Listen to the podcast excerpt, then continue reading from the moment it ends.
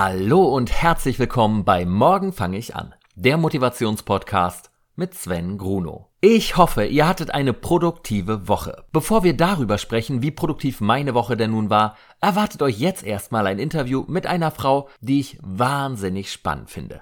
Viel Spaß! Mein heutiger Gast ist Kampfsportlerin, Model, Stuntfrau, Schauspielerin und hat bei so kleinen Independent-Produktionen mitgespielt, wie bei Die Tribute von Panem, Hitman, Avengers, Captain America, Black Panther, Drei Engel für Charlie, Star Wars, James Bond, Uncharted und Matrix 4. Bei mir ist heute Marie Morum. Marie, herzlich willkommen.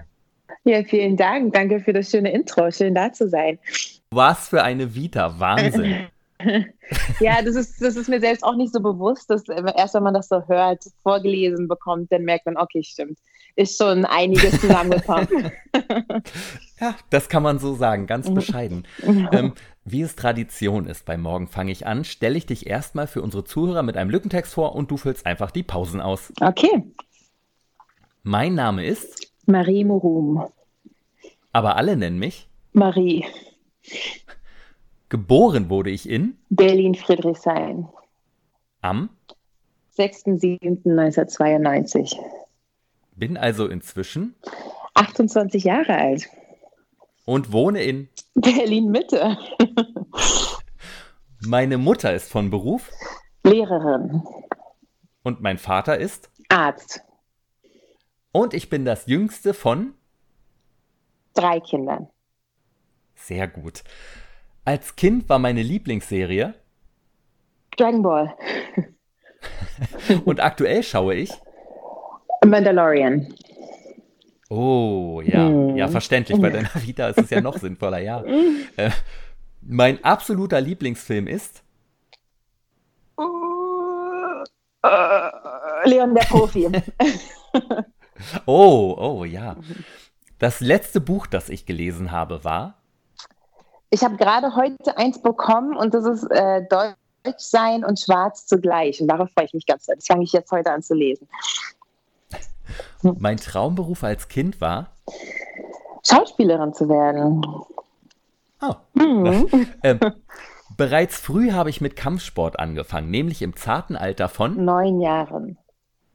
Das erste Mal vor der Kamera stand ich dann für den Film Ninja Assassin mit 15 Jahren. Das erste Mal als Stuntfrau konnte man mich dann im Film Hänsel und Gretel Witch Hunters sehen.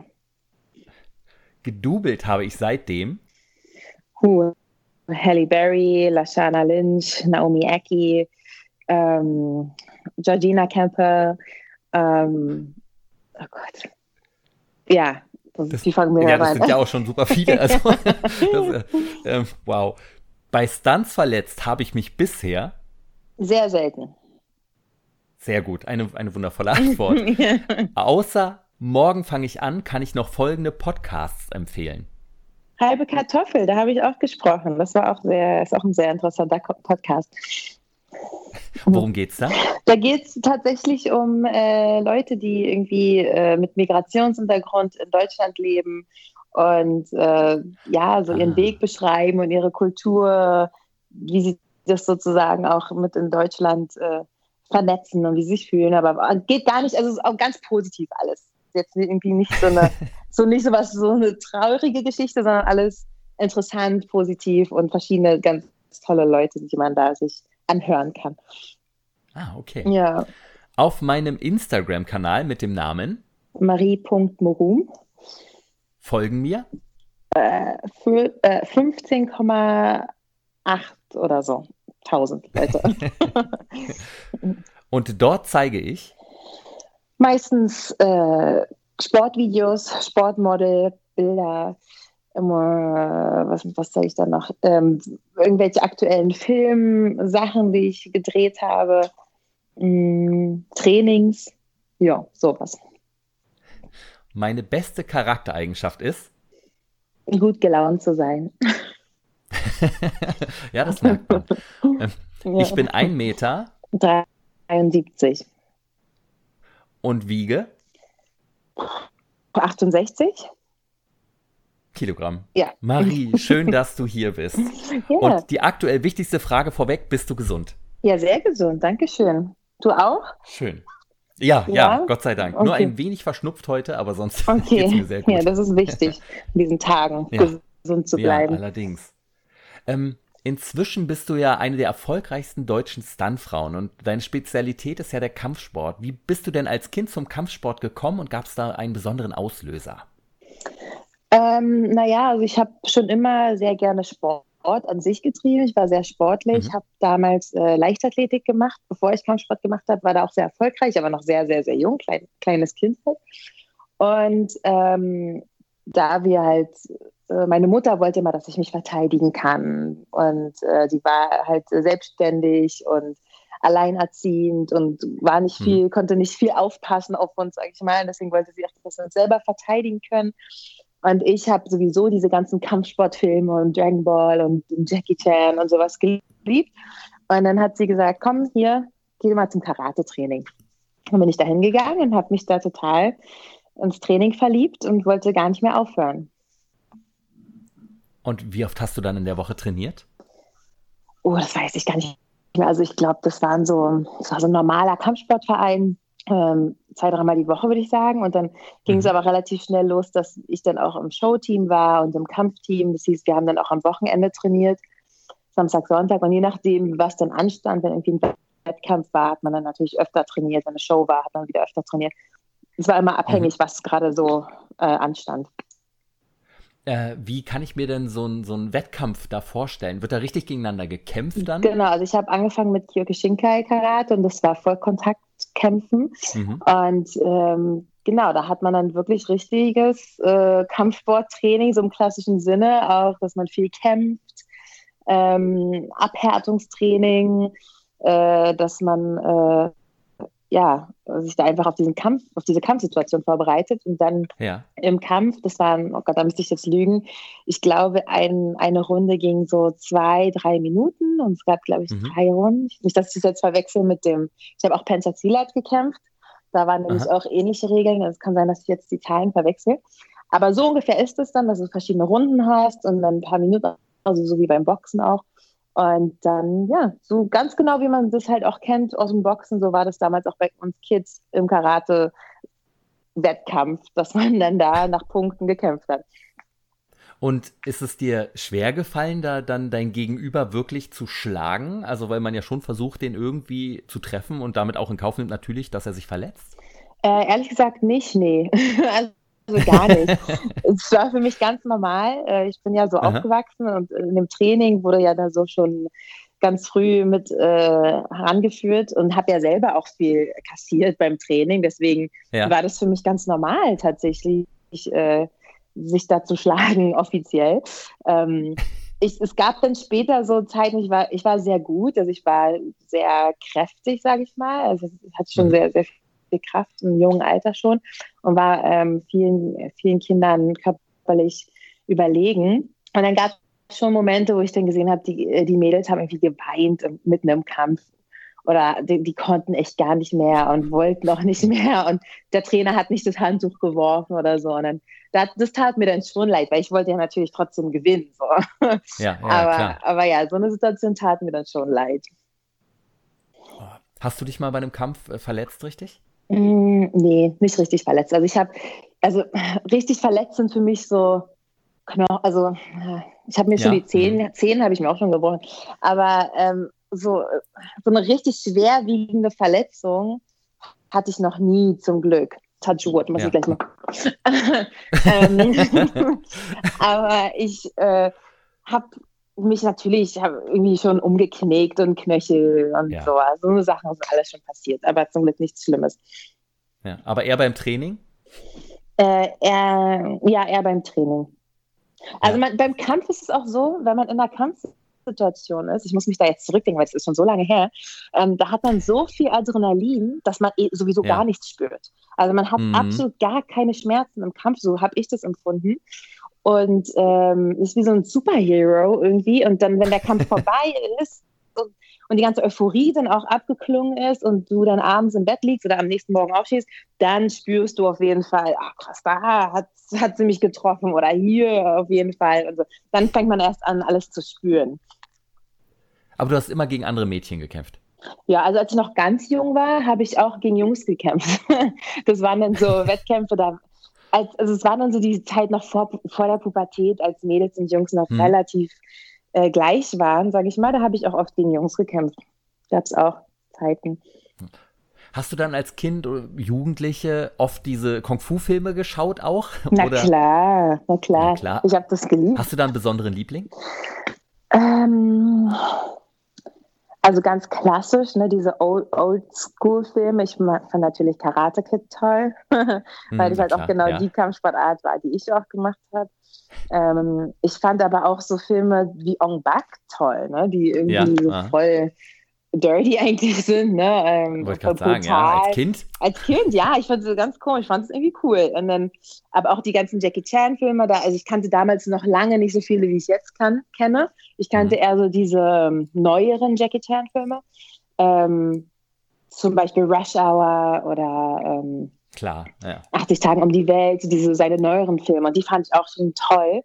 Und jetzt erst so mit dem Erwachsenenwerden habe ich mich erst wirklich mit den ganz alten Filmen beschäftigt, auch durch, durch das Business, durch die Leute, mit denen ich halt auch arbeite und so. Und die, die Filme sind echt der Hammer. Also ich finde immer noch, denke ich mir echt, wie krass das eigentlich ist. Ne? Auch so ein Film aus den 70er Jahren oder so. Aber ja. ich bin immer noch so beeindruckt von so, so Actionfilmen und Martial Arts, besonders die Oldschool-Sachen. Beeindruckt mich bis heute, nicht nur als Kind. Also es ist nicht so, dass du jetzt, wenn du so einen Film siehst, äh, das guckst und denkst, das ist aber unrealistisch, nee. das ist ja Quatsch. Eher im nee. Gegenteil, ich denke immer mehr, wow, also was die da geleistet Also jetzt weiß ich ja, was es auch bedeutet, wie schwer ja. so teilweise Bewegungen, die für uns jetzt simpel aussehen, wenn man das guckt. Jetzt, wo ich in diesem Business arbeite und das selber mache, merke ich immer mehr, ähm, wie schwer bestimmte Sachen sind und wie leicht es eigentlich nur dargestellt. Zum Beispiel auch allein, was die Power Rangers machen. Ich habe mir letztens, gestern ja. sogar, wie das auch immer kam, bei YouTube äh, alte Power Ranger Fights und Clips und so angeguckt ja. aus der Serie. Geil. und und habe mir echt so gestaunt, weil als Kind ist dir das nicht so bewusst, aber diese Leute haben einfach einfach ein Kostüm an, wo man, womit man sowieso schon mal ähm, bewegungsgehemmt ist. Dann hatten, haben ja. die einen fetten Helm auf, wo die Sicht bestimmt auch nicht gerade prickelnd ist. Und dann machen die da die Flickflacks und Flips und auf dem harten Boden fallen, stürzen und, und so krasse Fight-Bewegungen und Moves und so. Das ist wirklich auf dem höchsten Niveau, was die da machen. Und ich habe immer mehr so eine alten Filme bekommt von mir immer mehr Respekt, wo ich halt weiß, was das bedeutet. In so einem, weil allein in der Halle mit Sportklamotten mal so einen Kampf zu drehen oder mal ein paar Flips zu machen, ist alles halb mhm. so wild. Aber wenn man dann wirklich ans Set geht, dann auf irgendwie einem rutschigen Boden, dann hast du am besten noch irgendwelche hohen Schuhe an und ein super limitiertes Kostüm, wo du dich nicht richtig mit bewegen kannst und dann ja. eine schlechte Sicht hast. Und jetzt diese Moves zu machen, ist nochmal eine ganz andere Geschichte. Also, Deswegen, ähm, ja, deswegen haben, haben die meinen größten Respekt, diese Leute. Was war denn das schwerste Kostüm, das du bisher tragen musstest, beziehungsweise das unangenehmste, äh, um darin zu kämpfen? Ähm, das war tatsächlich erst letztens. Ich darf leider nicht den Film nennen, aber kann man sich ungefähr denken, ähm, was der aktuellste war. Und da hatte ich äh, echt, also auch genau, was ich beschrieben habe, ne, hohe Schuhe an und hohe Schuhe ist für mich immer der Endgegner. Ähm, mit hohen Schuhen zu kämpfen, die auch noch zu eng, die auch noch ja. eine Größe zu klein waren. Ach, perfekt. Hm, genau, ja. also die Füße tun einfach nur noch weh, man kann nicht stehen, auch noch mit so einem Plateau-Ding und so und dann äh, ein Kleid dazu und so, also und eine Sonnenbrille. alles, was dazu kommt. Und das war, das war schwer. Das war schwer, darin zu kämpfen, aber es war machbar. Also es ist nicht so, dass es nicht geht. Es funktioniert, aber es macht es halt alles ein bisschen schwieriger. Du hast ja sogar mal äh, Jackie Chan getroffen, den genau. du vorhin erwähnt hast. Wie hat sich das denn ergeben? Ja, das war äh, relativ, also ich hatte eine Zeit, haben wir viel, also in unserem Kampfsport äh, Dojo, das wir hatten da mein Meister hat viel auch ähm, Shows organisiert und wir sind viel auch durch, durch Deutschland getourt und haben da Shows gemacht und auch viel für so Movie-Premieres äh, und so. Und dann gab es halt mhm. die, die Filmpremiere in 80 Tagen um die Welt von Jackie Chan. Ja. Und wir sollten da einfach eine, eine Vorführung machen, also so eine Show. Und haben das dann auch gemacht. Ähm, und wussten gar nicht, ob Jackie Chan kommt oder nicht. Und es war so, dass auf, es gab halt diese Bühne, es war am Kubiks am Alexanderplatz, das Kino. Mhm. Und dann gab es diese Bühne und dann gab es einen Eingang links und einer rechts. Und viele Showteams waren links und wir waren rechts, warum auch immer. Und als ich auf der Bühne stand, sehe ich auf einmal, dass Jackie Chan da hinten, da rechts steht, da wo wir halt äh, äh unseren Aufenthaltsraum hatten. Oh. Und auf der Bühne habe ich noch angefangen, ihn zu winken. Das weiß ich noch. ich habe dann total mitten in der Show auch total, war mir alles egal. Also ich habe einfach Jackie Chan gesehen, konnte es nicht fassen. Und dann äh, habe ich die Show aber zu Ende gemacht, dann sind wir rausgerannt. Und dann weiß ich noch, äh, es gab ja damals noch kein Smartphone oder so. Es war 2000, ähm, oh, jetzt lüge ich bestimmt wieder, aber ich glaube so 2004 vielleicht, so mhm. ungefähr. Also das kann man nachgoogeln, wann dieser Film rauskam. Ich sage jetzt ja. mal 2004, 2005 oder so. Ähm, und dann ist eine Freundin, Niki, ins Publikum gerannt und hat ihrem Vater gefragt, ob er ihr noch schnell diese Kamera geben kann mit, den, mit den ja. Filmen, die man entwickeln kann. Und dann hat er ihr das gegeben, dann haben wir schnell beide noch ein Foto bekommen von Jackie Chan. Und ähm, das ist bis heute für mich das wertvollste Foto, was ich jemals äh, gemacht habe mit irgendjemandem. Und ähm, ich.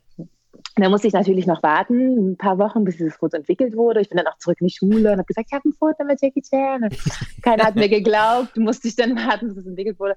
Und dann, ja, und dann, äh, ja, dann hab, äh, bis heute habe ich das, das habe das dann auch aufge, eingerahmt und aufgehangen. Und das Lustige ist an der Sache, ähm, dass ich weiß nicht, ich war da sechste Klasse zu dem Zeitpunkt.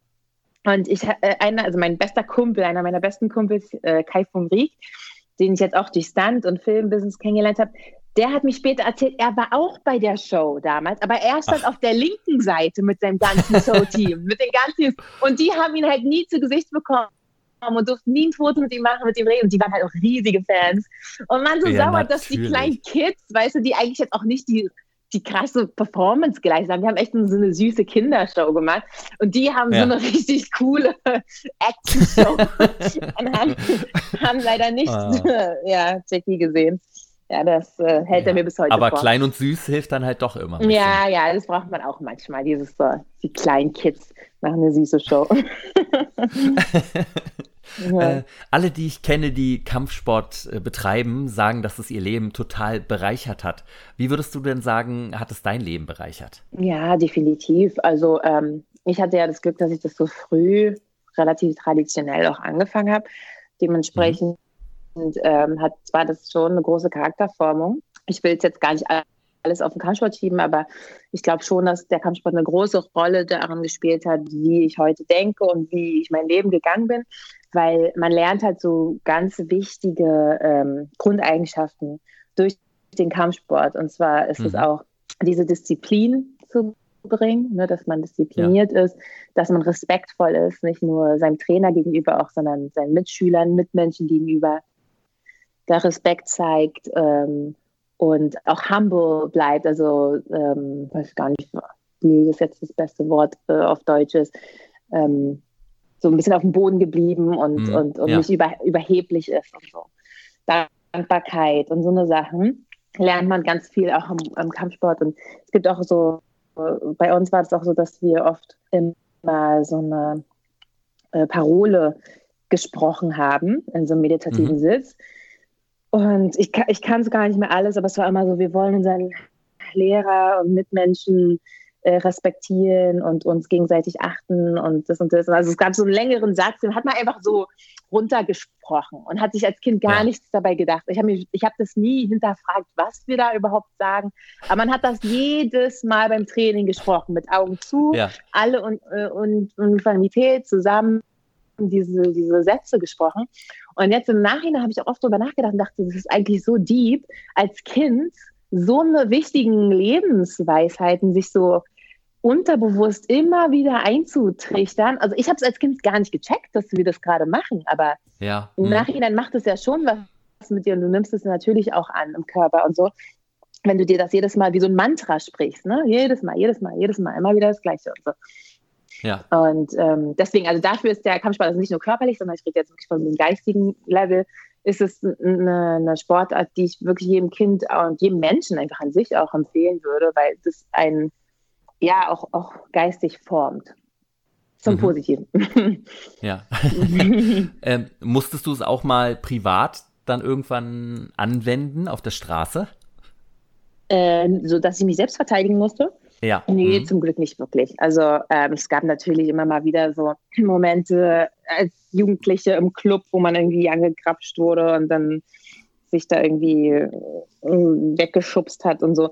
Aber jetzt wirklich äh, ernsthaft ja. äh, verteidigen nicht. Nee, zum Glück nicht. Ich bin auch Mensch, ich gehe sowas auch äh, aus dem Weg, wenn ich, wenn ich jetzt ja. weiß, da ja, geht gleich los. Ich, also in New York hatte ich oft so einen Moment, also nicht nur New York, in Baltimore und New York, hatte ich manchmal so einen Moment, wo ich dachte, okay, jetzt wird es ernst, also jetzt müsste ich, es gäbe jetzt keinen Ausweg.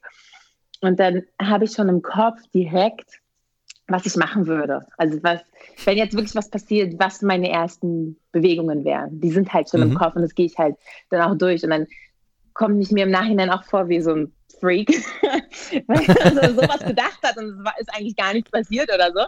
Aber gleichzeitig brauche ich das auch, um, um dann auch diese, um dann auch diese, ähm, dieses Selbstbewusstsein zu haben und sich nicht mhm. erschrecken zu lassen von der Situation. Und dann ist man irgendwie so, geschockt und in so einer Schockstarre und macht gar nichts, sondern es ist dann besser auch zu antizipieren und zu denken, okay, es ist gefährlich, ich vertraue meinen Sinn.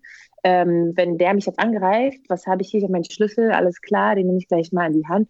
So, dass man sich immer so vorbereitet. So, das mache ich manchmal. Ja, ja. Mhm. Würde das dann so spektakulär aussehen wie in einem Film oder wären es ganz einfache Schläge, weil die am effektivsten ganz sind? Ganz einfach. Also sowas von unspektakulär. ganz unspektakulär. Ich würde wirklich so effektiv und effizient wie möglich, um da so schnell wie möglich auch rauszukommen. Ich würde da auch niemanden äh, schwer, wahrscheinlich schwer ihn verletzen. Ich würde versuchen, mein Ziel wäre immer, wenn ich kämpfen müsste, äh, die Person kurz mal äh, so lahmzulegen, dass ich abhauen kann, dass ich wegrennen kann. Ja. So. Wo, wohin mhm. sollte der erste Schlag dafür gehen? Ähm, oh, das kommt immer darauf an. Ich glaube, das, äh, das kommt immer darauf an, äh, was ja. die Person noch anhat und wie sie dich angreift, was frei ist. Wenn deine Hände fest sind, dann hast du deine Beine, würde ich wahrscheinlich in die Eier treten oder sowas bei Männern. Dann, genau, ob es ein ah, Mann ist. Klassiker. Ja, aber du hast natürlich auch die Augen, du hast die Ohren, die, äh, die Kehle, also Kehlkopf, die Ohren ja. darf man auch nicht unterschätzen. Wenn du einmal mit beiden Händen so doll auf die Ohren haust, ja. ist auch, ich will gar keine Techniken hier, so reisen, aber ja, es gibt viele, es gibt viele äh, Möglichkeiten, sich kurz, kurz den Gegner mal äh, aus dem Gleichgewicht zu bringen, sage ich mal. Und wie haben dich deine Klassenkameraden behandelt? Also die Jungs, wie waren die zu dir? Haben die dann eher sich so ein bisschen zurückgenommen, weil die wussten, oh oh. Nö, ich war auch als Kind total, ich war, also, ich habe total gerne mich auch mit Jungs gekloppt. Schulhof ja. und so. Und ich war da Ach, auch Friedrichshain. Sehr, ja, ja, ich war da ganz, ich habe mich da ganz. Friedrichshain war auch nicht, was heute Friedrichshain ist. Muss man auch dazu nee, sagen. Nee, wirklich nicht. War, ja, absolut. Komm, kommst ja. du eigentlich auch aus Berlin oder woher kommst du? Ja, ja, ich bin also, auch aus Berlin, okay. klar. Ja, dann weißt du ja Bescheid. Also das war früher nicht dieses hippe, wir sind jetzt alle in Friedrichshain, sondern es war schon eher so ein bisschen Asi eigentlich.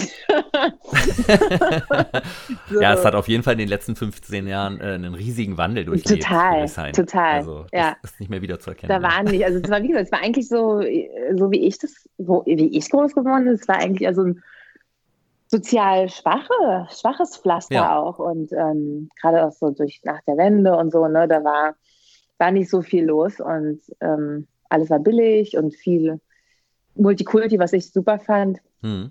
Aber ja, da das war halt einfach anders als jetzt. Ich glaube, wenn man sich jetzt vorstellt in Friedrichshain, dann hat man ein ganz anderes Bild vor Augen, als es, was es war. Ein Streit mit einem Hipster. Ja, ja, genau. Ja. Und alle Kinder können irgendwie die Gluten frei essen und so ist ähm, und welche Kampfsportarten hast du inzwischen alle schon betrieben? Oh, das ist eine gute Frage. Also äh, ich sage immer, wirklich betrieben habe ich Karate, weil das habe ich wirklich mhm. ganz traditionell, so wie man eine Kampfsportart eigentlich auch betreibt, dass man anfängt, durch das Gürtelsystem geht, verschiedene Techniken und immer wieder jahrelang dreht und dreht und dreht und dreht. Dann habe ich ja. äh, Penchak Silat auch sehr intensiv trainiert. Das ist eine südostasiatische Kampfsportart. Mhm. Und dann habe ich durch den Film, durch die Filmarbeit, wo ich da ja mit 15 angefangen habe bei Ninja Assassin, habe ich dann angefangen, offen zu werden für andere Kampfsportarten, ähm, da meinen äh, ähm, Horizont zu erweitern und die mhm. auch zu trainieren, aber nicht in diesem traditionellen Sinne, wie ich die anderen Kampfsportarten trainiert habe. Also es war dann echt so, ich gehe zu verschiedenen Trainings, lerne von verschiedenen Leuten, habe verschiedene Trainingsgruppen, habe dann auch ja. äh, mich im Boxen zum Beispiel oder Kickboxen. Ich war auch in Thailand ein paar Mal, ein paar Monate. Mhm. Habe dann da ganz intensiv Muay Thai Training gemacht, so, so wie man es halt auch wow. kennt. Ähm, ja. Dann äh, viel auch im turnerischen Bereich. Habe das dann auch versucht, alles so ein bisschen miteinander zu verbinden, weil ich ja an die oh, Entertainment-Branche gehen wollte. Und dann da geht es ja nicht mehr darum, wie doll du schlagen kannst, sondern wie cool alles aussieht. Und deswegen äh, habe ich dann auch angefangen, so viel tonerische Sachen zu lernen. Und Tricking, XMA hat man es damals genannt, Extreme Martial Arts. Da geht es dann darum, mhm. auch ein paar äh, flashy Moves, wie zum Beispiel Backflips und Saltos oder besprungene ja. Drehkicks. Und auch Taekwondo habe ich dann auch gelernt, diese Kicks, diese gesprungenen Drehkicks habe ich dann ganz spezifisch dafür gelernt, weil ich unbedingt diese Kicks lernen wollte. Also ich habe, wie gesagt, durch alle Judo habe ich auch eine Zeit lang gemacht. Hm einfach um so eine Base in vielen verschiedenen ja. Kampfsportarten zu bekommen und Verständnis zu bekommen und schneller auch, weil zum Beispiel beim Film ist es so, dir wird eine Choreo gezeigt und dann musst du die am besten können danach. Und wenn du diese ganzen Bewegungen schon mal gemacht hast, dann ist es hm. leichter, das auch aus deinem Muscle Memory rauszuholen, als wenn du Sachen jetzt zum ersten Mal probierst. Hast du denn auch einen schwarzen Gürtel dann im Karate? Also für mich ist es natürlich als jemand, der sich damit gar nicht auskennt, ist so, oh, schwarzer Gürtel ist immer der krasseste. Ja, das ist, das ist auch der krasseste, aber ich, ich habe ja. genau, ich hab, aber, ich habe aber genau davor aufgehört, also genau davor. Ich bin ah. dann nämlich äh, 2009, da war ich 16, bin ich nach mhm. Amerika für ein Jahr gegangen, für diesen Schüleraustausch. Und meine Freundin Niki, mit der ich da Karate von Anfang an gemacht habe, die hat dann in diesem Jahr den schwarzen Gürtel gemacht, wo ich dann weg war und dann kam ich zurück und dann habe ich mich nicht mehr so dafür interessiert für dieses Traditionelle, muss ich mhm. ehrlich sagen. Ich habe dann, also jetzt im Nachhinein bereue ich Ich denke, ich hätte das dann auch noch durchziehen sollen und dann noch die letzte Gürtelprüfung hätte ich auch geschafft, ganz klar. Ähm, Natürlich. Aber ja, das da bin ich mir sicher. Nicht leicht, aber ich hätte es geschafft. Ähm, aber ich, das war dann nicht mehr mein Interesse. Ich wollte dann einfach wirklich Filme machen und ich wollte, äh, mhm. ich wollte irgendwie genau in die Movie Industry. Ich wollte diese coolen, flashy Sachen lernen. So, das war meine, mein Fokus und darauf habe ja. ich mich dann auch konzentriert. Und was ist dein aktueller Favorit? Gibt es da einen? Äh, von, von was jetzt genau? Von, von Kampfsportarten? Ach so. Oh, nee, gibt kein Favorit. Es ist immer abhängig von, ähm, von Lebenslage. Situation. Also zum Beispiel, ich, ich liebe natürlich so Muay Thai oder Kickboxen, mhm. liebe ich, um einfach auch so ein Workout, das hat für mich den krassesten Workout-Effekt. Ne, dass du hast, ja. du trainierst, du schlägst so hardcore gegen die Pratzen und, und, du musst dein Gehirn benutzen, weil du verschiedene äh, Bewegungsabfolgen, wenn die angezeigt, dann musst du es drin haben oder verschiedene Choreos und so. Mhm. Ähm, das ist für mich so ein, so ein Training, da kann ich mich einmal so richtig reinsteigern und komplett auslassen. Und das mache ich immer ja. wieder gerne. Aber was ich auch liebe, sind so Kampfsportarten wie zum Beispiel jetzt eine Kung, Kung Fu, wenn mir irgendwie ein Kollege oder so eine Kung Fu Form zeigt mit einem hm. mit einem Stock auch noch und mit einer Waffe dazu und du dich dann halt ja. so choreomäßig fast wie ein Tanz dir diese Sachen merken musst und das so flowen muss. Es hat auch so was Meditatives und so. Also es ist komplett, es ist total abhängig. Ich habe nicht die eine Sache, die ich äh, mag, sondern ich bin da auch sehr offen und will so viel wie möglich. Also in meinem Kopf kenn, weiß ich viel zu wenig, kann viel zu wenig und würde am liebsten viel mehr äh, trainieren und lernen. Aber es klingt schon sehr breit aufgestellt. Ich habe äh, ganz, ganz, ganz viele Zuhörer, die äh, Kinder bereits haben. Mhm. Und für die wäre es bestimmt interessant, welcher Kampfsport ist denn für Kinder so der beste, um damit einzusteigen? Ähm, auch da ähm, kommt es auch auf das Kind an und was das Kind gerne mhm. mag und so. Ähm, also vielleicht sage ich das auch nur, weil ich das gemacht habe. Ich finde Karate natürlich super. Äh, Taekwondo ist auch toll. Taekwondo ist dann eher so eine Kampfsportart, die ist nicht wirklich zum Kämpfen gedacht, sag ich jetzt mal, mhm. sondern das ist so auch koordinativ toll. Also du hast einen, lernst eine extreme Beherrschung über den Körper. Ja. Ähm, verrückte Bewegungen und Kicks auszuüben, so das ist äh, Katas ja. zu lernen und so. Kata ist es beim, äh, beim Karate, äh, beim Taekwondo mhm. heißt es Pumse. ähm, und jedenfalls äh, ist das auch toll. Aber was ich, also wenn es wirklich um Kämpfen geht, wäre es natürlich super, wenn die Kids zum Ringen gehen. Aikido, Jujutsu aber auch Judo sind richtige Kampfsportarten, wo, wo die Kinder halt rangeln, wo sie diese Kampfsituation haben, wo ja. sie Gegner zum Boden bringen, wo sie lernen abzurollen, zu fallen mhm. und sowas. Ähm, das ist, das ist dann wirklich so, so ein Kampf, also ohne Kicks und so, wenn man eher so auf diese, diese ähm, äh, ästhetische oder was auch immer, was eher so äh, vorführungsmäßig sein soll, dann würde ich, wie gesagt, eher sagen ja. Taekwondo, Karate, Kung Fu. Kung Fu ist auch eine wunderschöne Kampfsportart, ähm, mhm. wo es mhm. dann eher um Choreografien geht. Man kann beim ja. Kung Fu auch kämpfen, also bei jeder Kampfsportart kannst du auch kämpfen, aber ja. ähm, äh, beim Kung Fu lernst du zum Beispiel auch viele Waffenformen und viel Choreografien lernen. Das ist auch fürs Gehirn nicht schlecht, sowas. Ja, ne? ja also es gibt ja, so viel, es gibt so viel. Ich kann über jede Kampfsport eigentlich was Gutes sagen. Deswegen, es kommt total drauf an, welche, wie das Kind drauf ist und was das gerne mag und wo, wo ja. man sich, weil nicht alle sind halt anders und ähm, da muss man ein bisschen rumprobieren, wo sich das Kind irgendwie am wohlsten mhm. fühlt auch. Beim Ringen hätte ich einfach nur Angst, dass die Kinder diese Blumenkohlohren bekommen die bekannten. Ja, aber auch da gibt es ja diese Spornschützer, die man fragen kann. Ja. Ja, aber also alle, die ich kenne, die das länger gemacht haben, haben wirklich. Ja, haben sie also, diese Ohren äh, bekommen. Ja. Ja, ja, ja, fast alle. Hm. Aber, aber ich glaube, das sind aber Leute, die diesen Schützer nicht tragen. Ich, viele finden Schützer, diese Schützer auch blöd. Ähm, ja, aber Kids, ich glaube, Kids tragen die auf jeden Fall. Ähm, Gerade Kopfschutz und so. Und äh, für jemanden älteren Semester, also sagen wir, wenn ich mit 40 nochmal anfangen wollen würde, jetzt, ich habe noch nie in meinem Leben außer zwei Stunden äh, Judo, als ich mhm. mal sechs oder sieben Jahre alt war. Äh, wenn ich jetzt sagen würde, ich will jetzt nochmal mit Kampfsport anfangen, weil ich es cool finde, was würdest du mir empfehlen? Ja, also erstmal würde ich sagen, es gibt kein, also kein Alter ist zu hoch dafür. Jeder Mensch ja. kann damit anfangen. Ähm, äh, also ich würde dir vielleicht irgendeine Kampfsportart empfehlen, wo du jetzt nicht gleich in Vollkontakt-Fighting gehst. So. Also vielleicht ja, kein, hm, Kick, kein Kickboxen oder. Aber, aber es kommt auch darauf an, wie du es trainierst. Du kannst Kickboxen ja. auch ohne Vollkontakt-Fighting trainieren, sondern nur mhm. gegen die Pratzen und mit einem Partner und einem Gegner und so. Ähm, oh Gott, es ist auch da, es ist so schwer zu sagen. Ja, ja. Das ist so, als wenn du sagst, so, ich mag Käse, welchen soll ich essen? Es gibt so viele verschiedene Sorten, die ich dir jetzt empfehlen kann. Also, Ein wunderschöner Vergleich. Ja. Aber so für die Selbstverteidigung, was würdest du da sagen? Das ist doch ganz gut. Ähm, Damit ich endlich mal ohne Angst durch das dunkle Berlin laufen kann.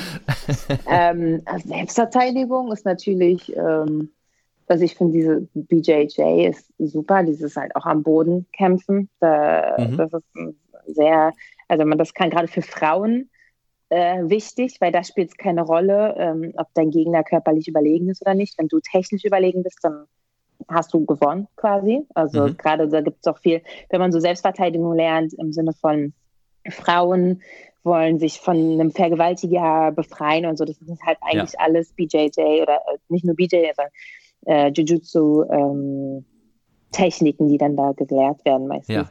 Um da rauszukommen. Ähm, Kaf Maga ist eine, wirklich, ja. das ist halt diese israelische Army mhm. äh, Martial Arts. Also wenn du das lernst, dann kannst du dich auf jeden Fall verteidigen. da lernst du. das würde ich empfehlen. Wenn du sagst, du willst mhm. es einfach, um dich verteidigen zu können, dann ist Kraft Maga auf jeden Fall äh, sehr effektiv. Ja. Okay. Mhm. Mhm. das würde ich mhm. sagen.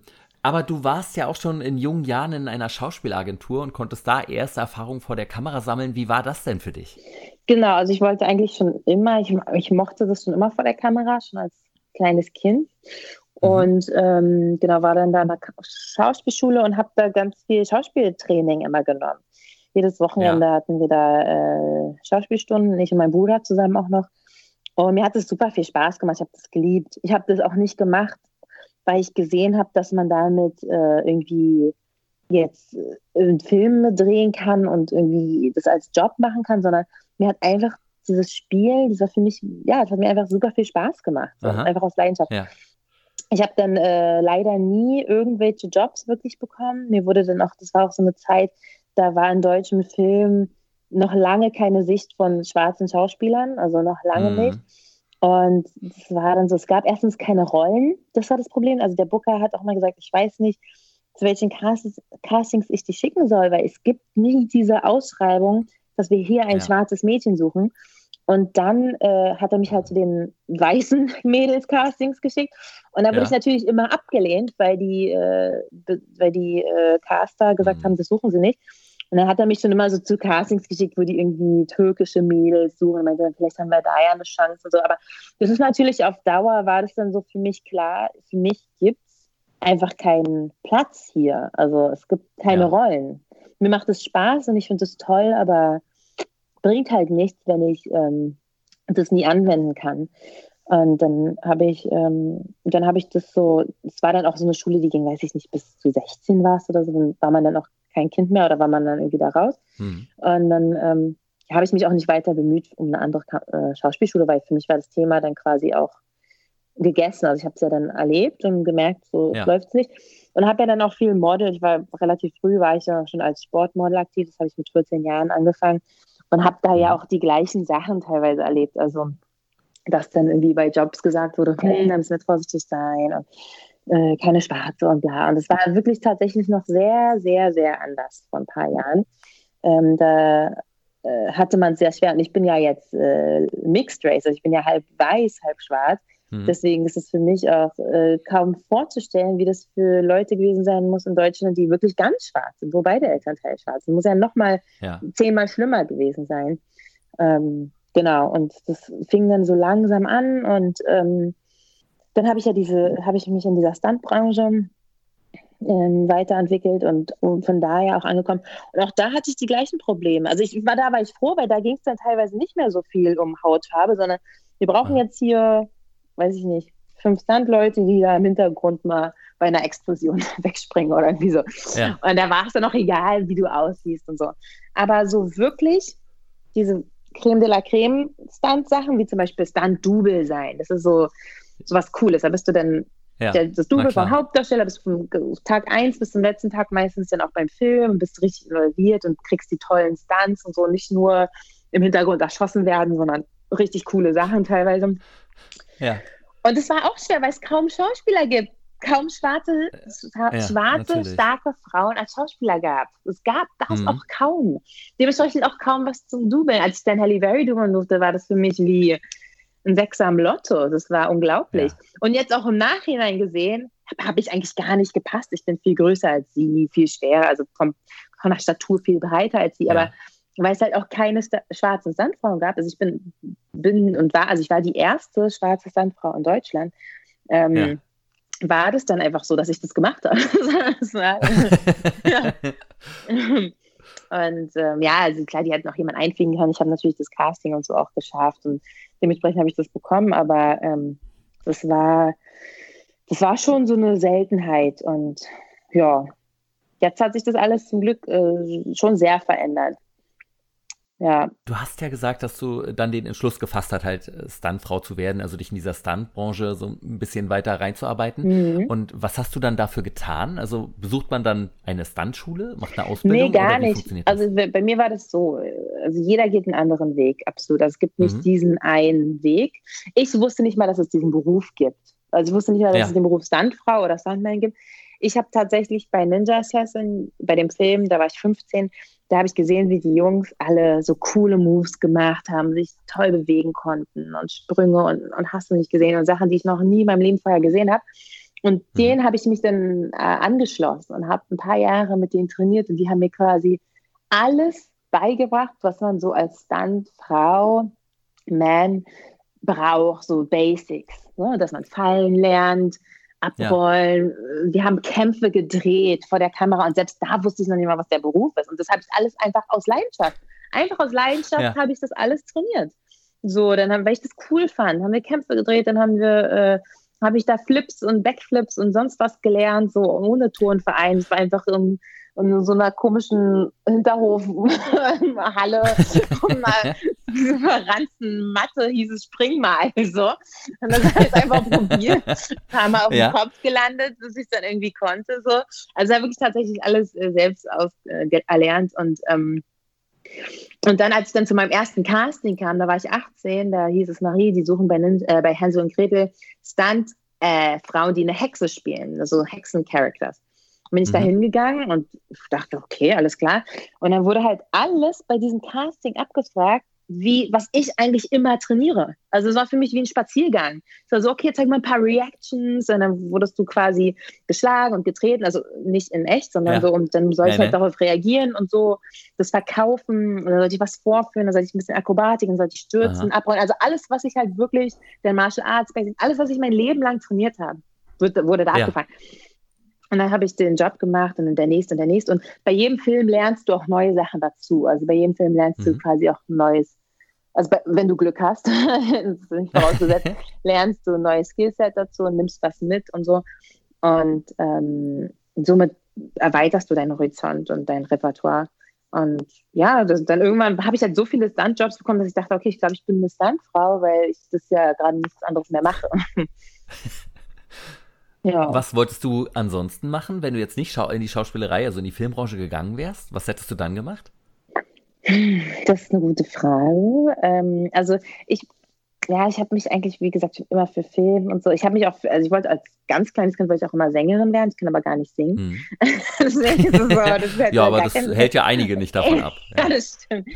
ähm, ich weiß nicht, also ich glaube, sowas, so wirtschaftliche Sachen interessieren mich irgendwo auch, wenn es, wenn man so selbstständig sein kann mit seinem eigenen Business, vielleicht irgendein Startup, wo du auch kreativ dir irgendwas ausdenkst und dann versuchst es irgendwie zu erfinden und zu vermitteln und äh, dass das Baby wachsen siehst und so und dass es immer erfolgreicher wird. Sowas finde ich auch immer total spannend und cool. So.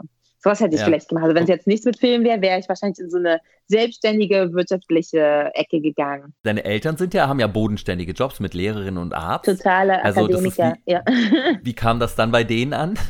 Naja, also ich habe ja meinen Eltern zuliebe auch studiert. Ich habe ja Sporttherapie und Prävention an der Uni Potsdam studiert und auch zu Ende um mhm. sechs Semester. Wie auch immer ich das gemacht habe, neben Filmarbeiten und allem Möglichen. so verstehe ich bis heute nicht, wie ich das hinbekomme. Das habe ich für die auch gemacht, weil das denen wichtig war und weil die auch nicht gesehen haben, was ich mache. Wo ich aber auch äh, die in Schutz nehmen muss und sagen muss, wie hätten die es auch sehen können? Es gibt ja kein, es gibt ja kein Beispiel. Ich kann ja nicht sagen, ja, guck dir mal die Karriere von der Person an. Das gibt es ja nicht. Es gab gar kein Beispiel, dass ich gefolgt bin. Ich habe quasi meinen eigenen Weg irgendwie geschaffen. Und jetzt gibt es Kids, die sagen, was ich total schön finde, die sagen, ey, ich will so wie Marie Morum Stuntfrau werden oder Actionfilmdarstellerin oder irgendwie sowas. Und die, jetzt gibt es halt ein Beispiel, wo man sagt, guck mal, was du damit erreichen kannst, was du damit schaffen kannst. Was ich total schön finde. Bei mir gab es das ja. nicht. Also ich habe das, wie gesagt, meine Eltern mussten da, haben wahrscheinlich gedacht, so, okay, ist ja schön, dass du jetzt hier einen Film drehst, aber mach mal bitte was Richtiges. So hieß es dann ja. oft so, dass aber wichtig ist, dass du jetzt hier auch deinen Abschluss hast und so. Was ich verstehe, verstehe ich total hätte ja auch, ja, anders, ja. Hätte auch alles anders laufen können. Kommst. Genau, genau. Ja. Und es, man muss sich ja auch mal vor Augen halten, es ist ja auch nicht jeder Mensch erfolgreich damit. Es gibt auch viele Leute, nee, die sind super gut, super talentiert und die strugglen, einen Job zu kriegen. Das gibt es auch. Hm. Ne? Also nicht jeder hat da die äh, Beispielkarriere. Deswegen, das, das ist äh, nicht die Normalität. Man muss auch ein bisschen zur richtigen Zeit am richtigen Ort, vielleicht auch immer gut vorbereitet sein. Und ähm, ja, so eine Sachen. Also genau, denen war das wichtig und das habe ich dann auch gemacht. Eine Frage, die ich noch niemals in meinem Podcast gestellt habe. Wie oft okay. bist du schon gestorben? Ui, das ist, mein, das ist äh, quasi mein, äh, mein Beruf. Wie oft ist gestorben? So oft kann ich gar nicht. Ich bin teilweise sogar schon im gleichen Film ein paar Mal gestorben, als verschiedene ja, klar, Charaktere.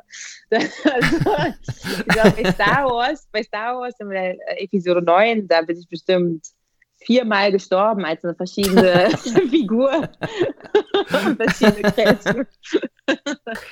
Äh, ja, Auf beiden Seiten gut. oder immer nur die Rebellen?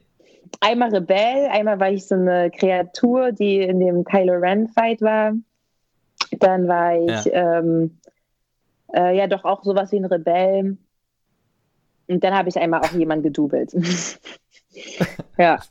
Also genau, das ist, das ist wirklich, das gehört sowas von dazu. Das muss, das ist, ist also, so, das ist einmal eins, sterben können. wenn, ich, wenn ich meiner Mutter erzählen würde, so ich werde jetzt Stuntman, die mhm. hätte äh, gar keine Ahnung davon, was das finanziell bedeutet. Also mhm. jetzt ohne natürlich genaue Zahlen zu nennen, aber blöd gesagt, wie oft müsstest du sterben bzw. Treppen runterfallen, um davon einen Monat leben zu können? ähm, okay, also es ist an sich ein sehr finanziell lukrativer Beruf, definitiv. Mhm. Ähm, es liegt natürlich auch daran, dass es, ähm, dass es mit Gefahr zusammenhängt. Ne? Du setzt ja, dich halt bei jedem absolut. Job auch in Gefahr. Du hm, kannst dich verletzen, kannst auch mal komplett raus sein für ein Jahr oder noch länger. Ähm, es ist auch länderabhängig. Ich sag mal so, Amerika ist das, wo, was alle anstreben, weil da kannst du halt sehr, sehr, sehr viel Geld verdienen im Sinne, im Sinne von nicht nur deine Tagesgagen und deine Wochengagen und so weiter, sondern da, wenn du in der SAG bist, in der Filmunion, dann hast du Rechte am Film und mhm. äh, verdienst halt an dem Film mit, wenn er auch noch 20 Jahre später erfolgreich ist, dann verdienst du auch 20 Jahre später noch am Film mit und so. Du warst in dem Marvel-Film und bei Star Wars, ne? Genau, aber ich, in Amerika, also ja. bei SAG habe ich halt, äh, genau, habe ich Black Panther, ah, okay. Avengers, Endgame und oh. Infinity War gedreht. Ja, die nur zu den erfolgreichsten Filmen aller Zeiten gehören. Das stimmt. Schöner. Das stimmt, das stimmt. Ja, deswegen sage ich, also ich habe da echt ähm, klar, also äh, so ein bisschen wow, Lotterie ja. gewonnen, was so die Filmcredits angeht. Es gibt, glaube ich, keine große Filmsaga, die ich nicht mitgemacht habe. Da habe ich wirklich auch Glück gehabt irgendwie. Aber ähm, ja, also das ist, äh, man kann auf jeden Fall sehr gut davon leben. Ich sag mal so, du kannst äh, mit einem Drehtag kannst du auf jeden Fall schon deine äh, Miete und alles abdecken. So, dann kannst du mit ja. dem nächsten Drehtag kannst du dann auch schon eigentlich einen Monat. Also wenn du zwei Drehtage hast, dann bist du schon mal versorgt. Und alles, was drüber hinauskommt, ist halt extra Luxus, fancy. Das klingt ja ganz nett. ja, äh, auf jeden Fall. Ich, ich weiß, es ist kein normaler Job mit einer Daily Routine, aber kannst du so grob sagen, wie dein normaler Arbeitstag aussehen würde, wenn du jetzt einen bestimmten Stand hast an einem Tag? Ja, dann müssten wir uns jetzt irgendeinen Film nehmen als Beispiel, wo ich mitgemacht habe, weil jeder ja. Film ist anders, jedes Projekt ist mhm, anders. Gerne. Sagen wir jetzt mal, ich habe ja jetzt acht Monate letztes Jahr beim neuen James Bond-Film gedreht und habe da mhm. die Hauptdarstellerin gedoubelt. Und da war ganz klar jeder Tag wie so ein normaler Arbeitstag. Du, wirst morgens, okay, gut, normal ist jetzt übertrieben. Du hast einen Fahrer, der holt dich morgens ab. Ähm, das ist schon mal nicht normal, aber gut. Ähm, dann fährst du zum Filmset. Äh, Wenn es ein Probentag ist, dann gehst du in die Probenhalle. Ähm, dann ist wahrscheinlich sind die Schauspieler da. Dann fängst du an, mit denen ein bisschen sich warm zu machen, die zu trainieren, die vielleicht den Choreos zu zeigen. Dann gehen sie auch schon wieder weil sie nicht so lange trainieren werden, die Schauspieler, dann bist du weiterhin da, um zum Beispiel ähm, neue Sachen auszuprobieren. Die sagen, okay, das Skript hat sich geändert, die Person soll jetzt äh, da und da noch einen kleinen Kampf haben. Okay, alles klar, mhm. das können wir da so einbauen. Ähm, wir können ja das und das machen, lass uns das mal probieren. Vielleicht kann sie darüber springen, wie sieht das aus, lass uns das mal filmen, alles klar. Dann wird es dem Regisseur gezeigt, dann ruft das Kostüm an und sagt, Marie, äh, wir haben ein neues Kostüm, müssen es jetzt nochmal anprobieren, komm mal rüber, gehst du zum Kostüm, siehst das an, kommt her in Make-up, will nochmal testen, ob die Perücke, die neue Perücke sitzt. Also du bist halt den ganzen Tag irgendwie so mit allen Departments irgendwie am Machen und Tun. Und, ja. und dann äh, ist so ein zehnstündiger Probentag vorbei. Sagen wir, der nächste Tag ist ein Drehtag. Vielleicht bist du dann wahrscheinlich noch viel früher da. Meist, also oft ist man so, weiß ich nicht, 5 Uhr morgens oder sowas schon abgeholt, weil du dann durchs Kostüm, durch die Maske musst. Und dann ist wenn, wenn ein Stunt ansteht, dann musst du die erste am Set, dann musst du schnell fertig gemacht werden, bist die erste am mhm. Set und musst dann ähm, sagen wir, es ist ein Wire-Stunt, wo du durch die Luft irgendwie was ja. durch die Luft gezogen wirst. Dann bist du in deiner Weste, in deiner Harness, so nennt man das, so eine Stuntweste. Mhm. Und dann werden alle Sachen angebracht und dann wird es nochmal geprobt, durchgegangen am Set, ob alles funktioniert, äh, ob du dich wohlfühlst, ob alles so passt. Und dann ähm, kommt auch schon die restliche Crew und dann wird alles vorbereitet und dann wird das Ganze gedreht. So. Und ähm, dann hast du den Stunt gemacht und dann kommt die Schauspielerin und wird dann vielleicht auch nochmal in, in die Weste gesetzt, um dann mhm. sozusagen, sagen wir mal, du bist jetzt gerade durch die Luft geflogen und jetzt gibt es ja. den letzten Moment die Landung. So, dann wird die Schauspielerin, ist jetzt voll fiktiv, was ich erzähle, ja, also hat jetzt nichts ja, mit James mhm. Bond zu tun, ähm, wird dann ähm, nochmal zwei Meter in der Luft äh, hoch, hochgehoben und dann nochmal den letzten Part wird dann nochmal auf ihr Gesicht gedreht, wie sie dann sozusagen auf dem Boden landet, nochmal die zwei Meter abgelassen. Und dann, ja. Also den safen Part übernimmt sie, sodass man es dann gut schneiden kann, sodass es auch aussieht, als hätte die äh, Schauspielerin das jetzt gemacht. So, das wäre jetzt ein Beispiel von was ja. passieren könnte, wie man sich das so vorstellen wow. kann. Ja. ja. Ja, ich glaube, einige hätten sich vorgestellt, du kommst hin und dann sagen sie, fall da runter, dann gehst du hoch zur die Treppe nee, und dann fällst die Treppe runter und dann war's das. Nee, kein bisschen, kein bisschen, kein bisschen. Also das ist so ja. dieses, dieses Oldschool, dieser Oldschool-Gedanke von Stunt. Wir brauchen jetzt mal ein paar, Rück, ein paar Verrückte, die hier die, äh, die, die Brücke runterspringen. So, wer hat Bock? So, das ist absolut gar nicht mehr. Also das sind wirklich Stuntleute sind heutzutage wirklich sehr professionell trainierte Menschen in dem Fall, Feld, was sie machen. Also es gibt Leute, die sind Motorradfahrer, ja. Snowboarder, Kampfsportler, Kampf, Kampfkünstler, Turner, was auch immer, sind sehr professionell in dem, was sie machen und werden deswegen eingekauft, weil sie so gut sind in dem, was sie tun. Dann gibt es ganz viel Proben bei Safety First, auch bei Stuntleuten ja, immer Safety First dass wir proben und dann kommt es zum Drehteil. Klar tut es auch mal weh. Da muss mal richtig irgendwo mal gegen eine Wand äh, gezogen werden oder es gibt eine krasse Explosion, wo du durch die Luft fliegst und es ist auch nicht immer alles angenehm. Es tut auch weh, mhm. aber dafür ist es dann da. Es tut weh manchmal, aber es ist nicht, äh, es ist nicht lebensgefährlich. Dafür gab es die Proben, die langen, stundenlangen Proben. Ja. Ähm, ja. An dieser Stelle unterbreche ich das Gespräch mit Marie Mourant. Den zweiten Teil vom Interview hört ihr nächste Woche bei der neuen Ausgabe von Morgen fange ich an. Wir sprechen dann über ihre Arbeiten an Star Wars, den Marvel-Filmen und James Bond, Unfälle und auch über den Tod von Black Panther-Darsteller Chadwick Boseman. Wer bis dahin schon mehr über sie erfahren will, schaut einfach mal auf Maries Instagram-Seite vorbei. Und wie immer an dieser Stelle, ich freue mich sehr darüber, wenn ihr den Podcast abonniert und auch mir bei Instagram folgt. Ihr findet mich dort unter Morgen fange ich an Podcast und unter Sven Gruno und Gruno wird mit einem W am Ende geschrieben. Aber wie war denn nun meine Woche? Ich hatte diese Woche ja folgende Ziele. Erstens, fünfmal Freeletics. Zweitens, mich an meinen Ernährungsplan halten und bis Samstag keine Süßigkeiten essen. Drittens, mir endlich einen MRT-Termin besorgen. Und zusätzlich gab es noch das Hörerziel, am Tag 50 Liegestütz zu schaffen. Ich habe von euch wieder total viele Nachrichten bekommen, wie anstrengend das für euch war.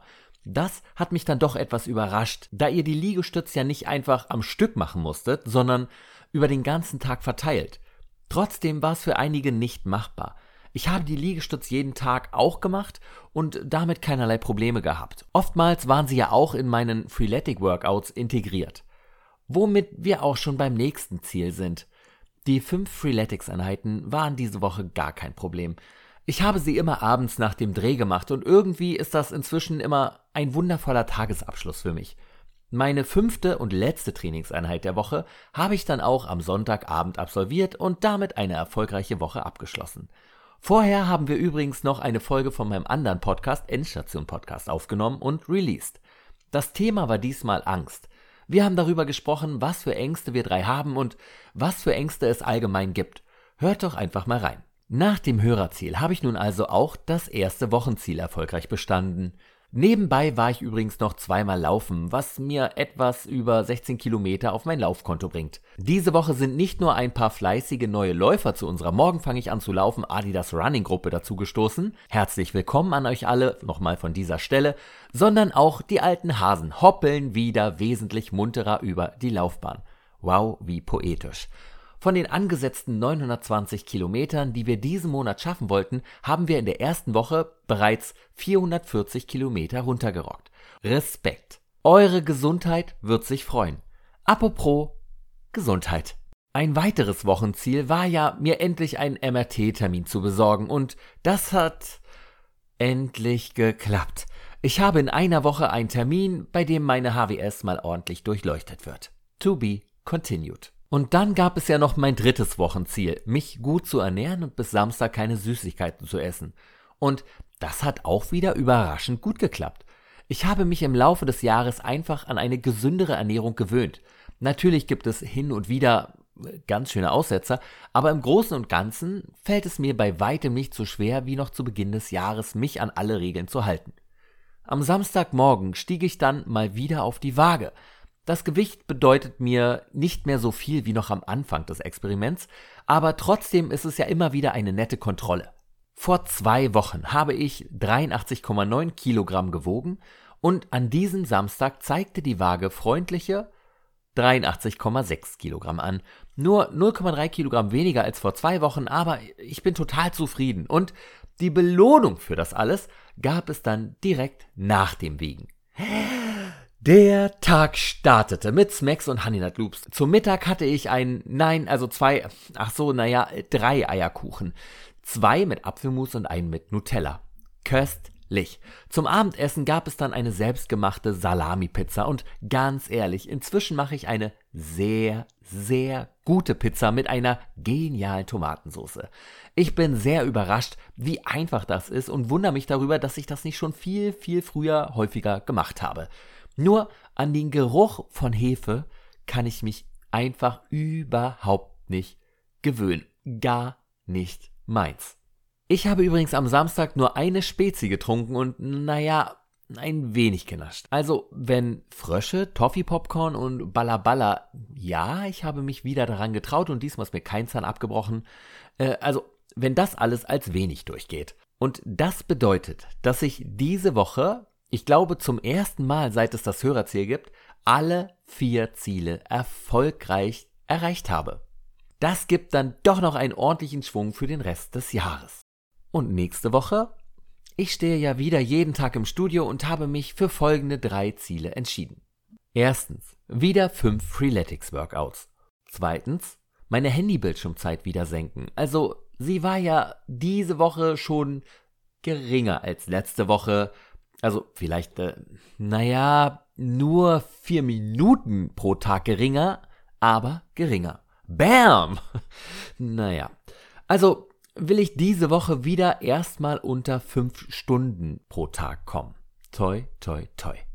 Drittens, ich habe diese Woche viel zu wenig getrunken und das muss sich ändern. Daher jeden Tag mindestens zwei Liter trinken. Und als Hörerziel habe ich mir Folgendes überlegt. Da mir ja einige gesagt haben, wie sehr ihnen die Push-Ups-Challenge gefallen hat, aber wie schwer ihnen die 50 Push-Ups dann am Ende des Tages doch gefallen sind, bleiben wir diese Woche nochmal dabei und ihr könnt euch aussuchen, ob ihr pro Tag 25 oder 50 Push-Ups machen wollt. Als Tipp für euch, immer wenn ich trainiere, schaue ich dabei Fernsehen. Ihr dürftet ja inzwischen alle mein unerklärliches Fable fürs Trash-TV kennen. Und nachdem ich TV Now inzwischen schon nahezu leer geschaut habe, habe ich jetzt als großer Ex on the Beach-Fan mit Are You the One angefangen. Das ist ja quasi die Fairhard Origin Story und ich muss es einfach sagen, unglaublich unterhaltsam. Und man rätselt tatsächlich mit, wer denn nun der perfekte Partner von welchem Teilnehmer der Show ist und im Endeffekt ist doch einfach alles assi, aber total lustig. Also einfach Gehirn ausschalten und genießen. Das war's dann aber für diese Woche. Ich wünsche euch allen eine wundervolle und produktive Woche, in der ihr euren Ziel näher kommt. Viel Spaß bei den Push-Ups und vielen Dank fürs Zuhören. Bis zur nächsten Folge von Morgen fange ich an. Euer Sven.